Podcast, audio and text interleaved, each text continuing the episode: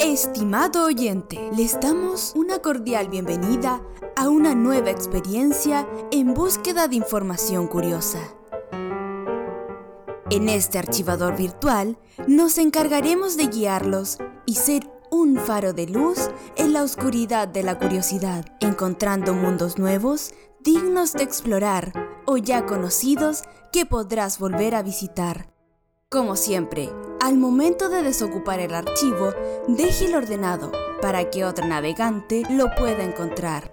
Al toque de la señal, sírvase a conectarse al expediente y buena suerte en su búsqueda, viajeros de la curiosidad.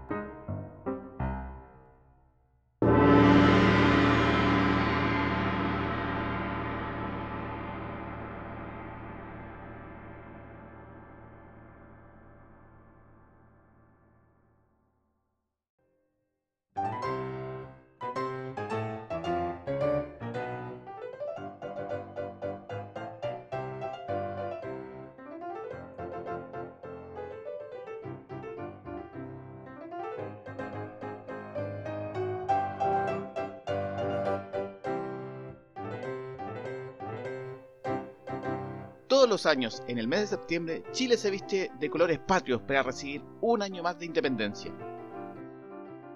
Muchos son los elementos que adornan este mes, pero uno de los más enigmáticos es el emblema del ámbito musical. Nos referimos a la canción nacional, que aunque no lo crean, ha pasado por procesos muy curiosos. En este archivo buscaremos esas curiosidades que rodean a esta melodía, que fuera del territorio es la entonación que representa Chile. Demos la bienvenida a esta categoría de la historia de nuestro himno nacional en la categoría Bonus Track. Archivo número 24. La misteriosa historia del himno nacional. Advertencia, este archivo está basado en datos de Brenner Núñez, páginas relacionadas con músicas datos investigados en Internet sobre el himno nacional y su origen, pero las teorías y conclusiones son de carácter personal, así que deben ser usadas con discreción. Es con inflado espíritu patriótico que damos la bienvenida a este recuento de hechos que nos llevó a sumergirnos por la tonalidad más reconocida de la nación.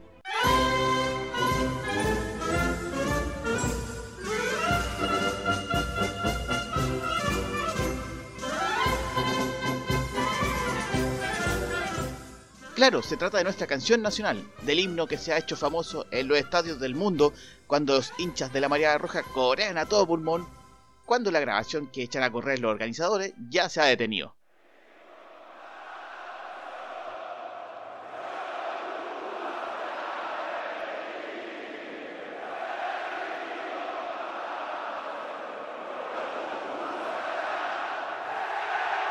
Esta canción que habla de libertad y de naturaleza con letras que no entendemos muy bien y en las que a veces colocamos palabras inventadas como huela asilo o transformamos netamente en una clave deportiva como la que hizo la adorable niña que cantaba el himno de Chile.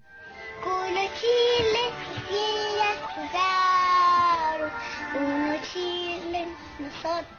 Aquí vienen inmortales versos como Culo Chile, tu cielo azugaro, un Chile y nosotros también, y su campo de flores soleados es la copia feliz de Belén. Majestuosa la blanca montaña, que el Señor con la blanca, el Señor, que el Señor con la blanca, el Señor, que te bañe, que tranquilo te baña, que promete el futuro temor.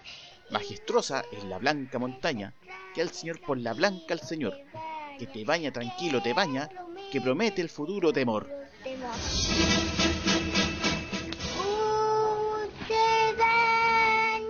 Dulce daña, recibe nosotros.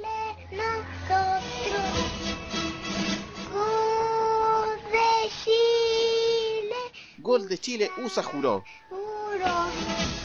O la tumba cerrada del horrible. O la tumba cerrada del horrible huela chino con traña presión. Cerrada del horrible. Cuela chilo que extraña persona. Tumba cerrada.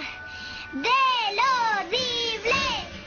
Cuela Chilo contra presión. Ya para los tiempos de pura chicha tomaba mi abuela, es una tradición jugar con la letra del himno. Bueno, la misma historia de la canción oficial es una de cambio, porque así como Chile no existió desde un principio de los tiempos, el himno del país tampoco. De hecho, la independencia del país, o lo que haya sido que partió esa primera junta de gobierno de los criollos por allá en el 1810, no tuvo himno inmediatamente. José Miguel Carrera, por ejemplo, muy preocupado de las instituciones patrias como la Biblioteca o el Instituto Nacional, no tuvo preocupación para tener una canción para esta nueva república, y eso que formaba parte de una familia conectada con la música, como evidencia la resbalosa de Doña Javiera Carrera, dedicada a la hermana del prócer. Doña Javiera Carrera bailaba la refalosa, Doña Javiera Carrera bailaba la refalosa, hermosa, fina, valiente y su mirada orgullosa. En esos días de la patria vieja, cuando había algún acto oficial, se entonaban canciones como el himno de la victoria de Hierbas Buenas o el primer himno del Instituto Nacional con letra del fray Camilo Enríquez. Recién en 1819, después de la independencia de Chile que se sellara como las batallas de Chacabuco y Maipú, a Bernardo Higgins le surgió la inspiración de tener un himno para el país. Entonces comenzó la historia de esta canción nacional cambiante, en la que ha estado involucrado un argentino, un español y un venezolano. El himno de Ramón Carnicer y Eusebio Lillo no fue nuestra primera canción nacional.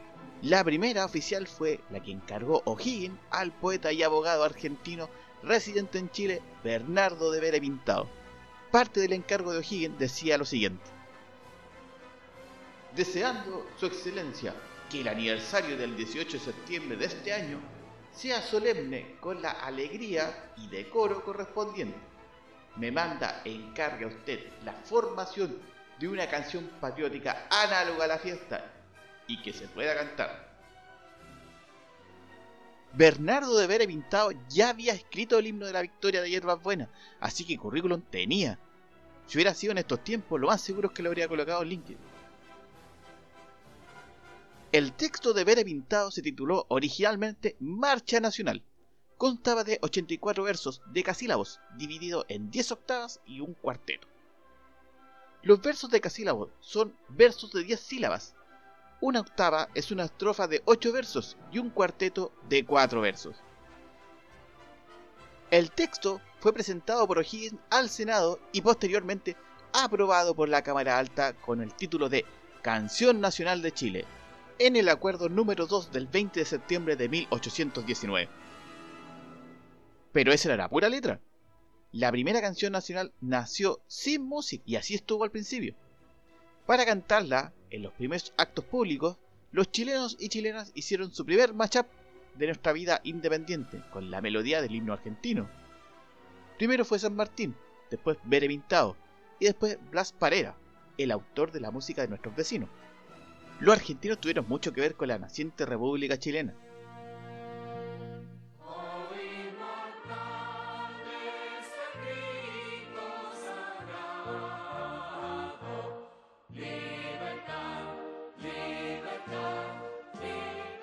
Alguien se tuvo que haber dado cuenta en algún punto que colgarse de la música de otro país para tener un himno nacional propio era demasiado indigno y se le encargó el trabajo a un compositor peruano, nos encaminamos a tener un himno con letra de un argentino y música de un peruano. Pero pasó que el músico que recibió el encargo, José Rebanete, no tuvo mayor ocurrencia y tomó una marcha que ya existía en contra de la invasión napoleónica en España. Los versos de Bere Pintado no juntaban bien con la melodía, así que Rabanete le agregó unos sí, sí, sí, sí, sí, sí, para que funcionara la métrica como cuando se le agrega la expresión wifi ay en una cueca. Rabanete llegó a estrenar el himno y ahí mismo se enfureció Pere Pintado con el arreglo. Despavorido acusó que la composición estaba pasada a España. Entonces se le encargó la música al compositor chileno Manuel Robles, que se despachó una marcha sencilla acorde con el tono que buscaban las autoridades y fácil de cantar, por lo que prendió dentro de la ciudadanía, que era como el Spotify de la época.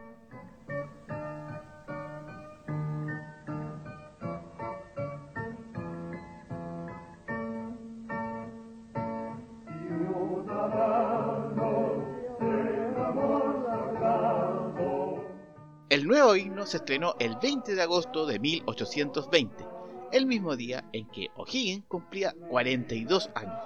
Se inauguró en el Teatro de Arteaga, el primero de Santiago, y ese mismo año zarpó la expedición Libertadora hacia el Perú. ¿Por qué se cambió el himno? Porque la letra era muy dura con los españoles y con el avance del tiempo, Chile y España restablecieron relaciones diplomáticas. Bere Pintado había escrito versos nada vistoso hacia los ibéricos, como el calzo o la antigua cadena os promete el antiguo español, arrancar el puñal al tirano y quebrantar el cuello feroz.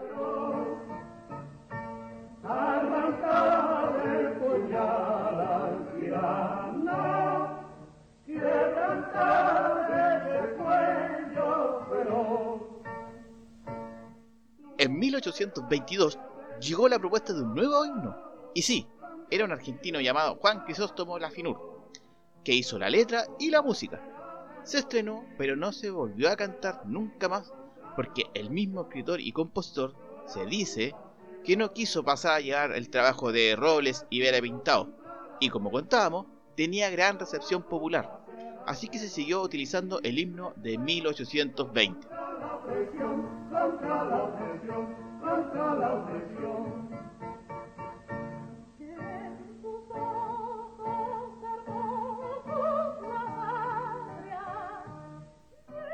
Hasta que llegó el año de 1828, Mariano Agaña era embajador en Inglaterra y se dedicó a buscar música más marcial, más solemne, para la canción nacional. Quería un ritmo más patriótico, el emblemático diplomático. Entonces, en este baile internacional apareció un español llamado Ramón Carnicer. Sí, ese mismo. Por ese entonces vivía en Inglaterra, porque los españoles lo habían exiliado por su tendencia a políticas más o menos liberales. Carnicer fue el que le puso toda la chaya al himno nacional, la intro más solemne y el epílogo más dramático.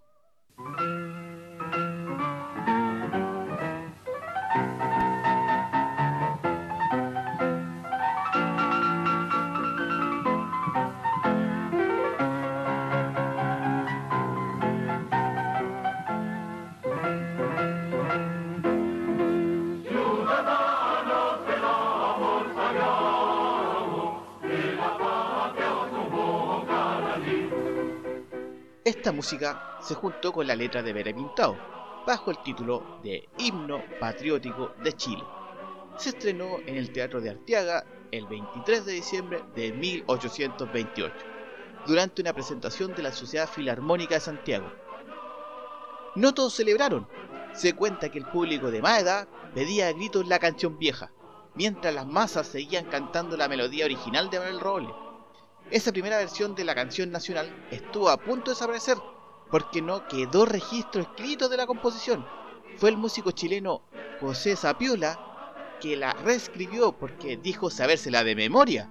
Así que la fidelidad del registro que estamos escuchando va a depender mucho de cómo andaban las neuronas del señor Sapiola.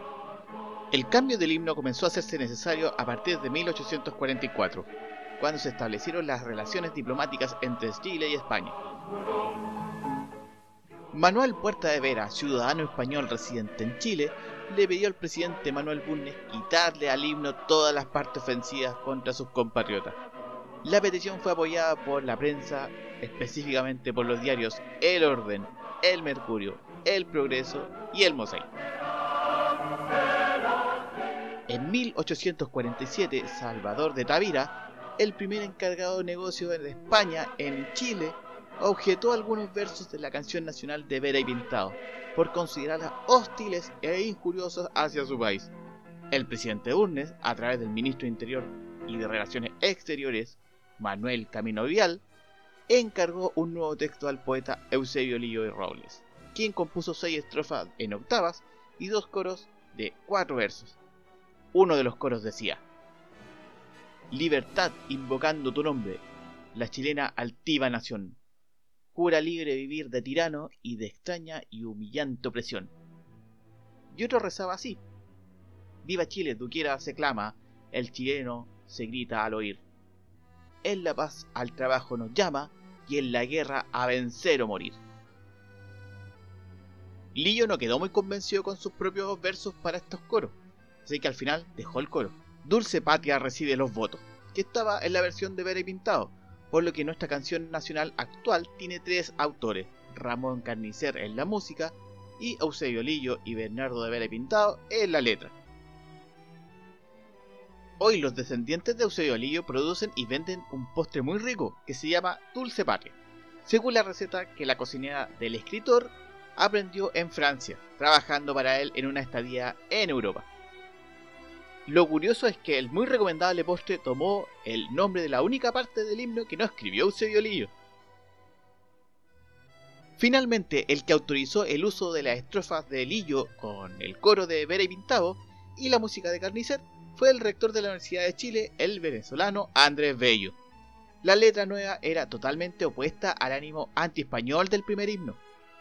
La primera estrofa de Don Eusebio decía así: Ha cesado la lucha sangrienta, ya es hermano el que ayer era opresor. Se nota que hay aire de reconciliación y de justicia en medida de lo posible, como nos suena muy familiar. No faltaron los críticos de la actitud condescendiente y a de los chilenos con los españoles. El escritor Vicente Pérez Rosales decía que nunca entendió por qué le habían cambiado el himno que cantaba cuando era chico. Para la inauguración de la exposición anual de artes e industria en 1872 en Santiago, el intendente Benjamín Vicuña Maquena pidió el himno nacional con la melodía de Robles. Lo cierto es que para nosotros toda esta historia con España nunca fue tan conocida porque la estrofa que se canta en el himno es la quinta, donde la temática es menos conflictiva al centrarse más en la naturaleza del país o la idea de libertad. Tal vez hoy habría que agregar un nuevo autor para que cambie los versos de la Blanca Montaña por lo menos.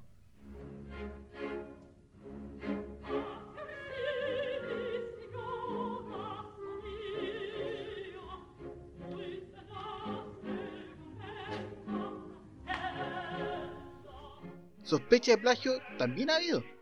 Los tres primeros compases de un aria en la ópera de Lucrecia Borgia en Gaetano Donizetti son exactamente igual al comienzo de nuestro himno.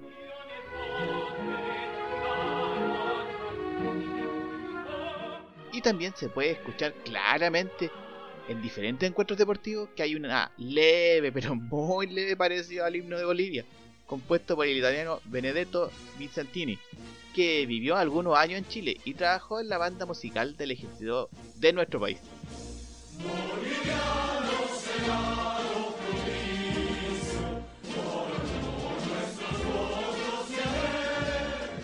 En ninguno de esos casos se ha podido comprobar el plagio. A lo más diría Don Eusebio, pudo haberse tratado de una copia feliz. La única vez que se le agregó otra estrofa para la versión cantada del himno fue durante la dictadura militar, que hizo obligatoria la parte de la letra del Lillo, que hablaba de los soldados y que paradójicamente también hablaba de hacer siempre al tirano temblar. Juráis, por Dios, por la patria y la justicia, cumplir y hacer cumplir los postulados del acta de constitución de la Junta, con toda la energía que vuestro amor por Chile y con todos los medios a vuestro alcance, cualquiera que sea el sacrificio que ellos os demanden, lo juro.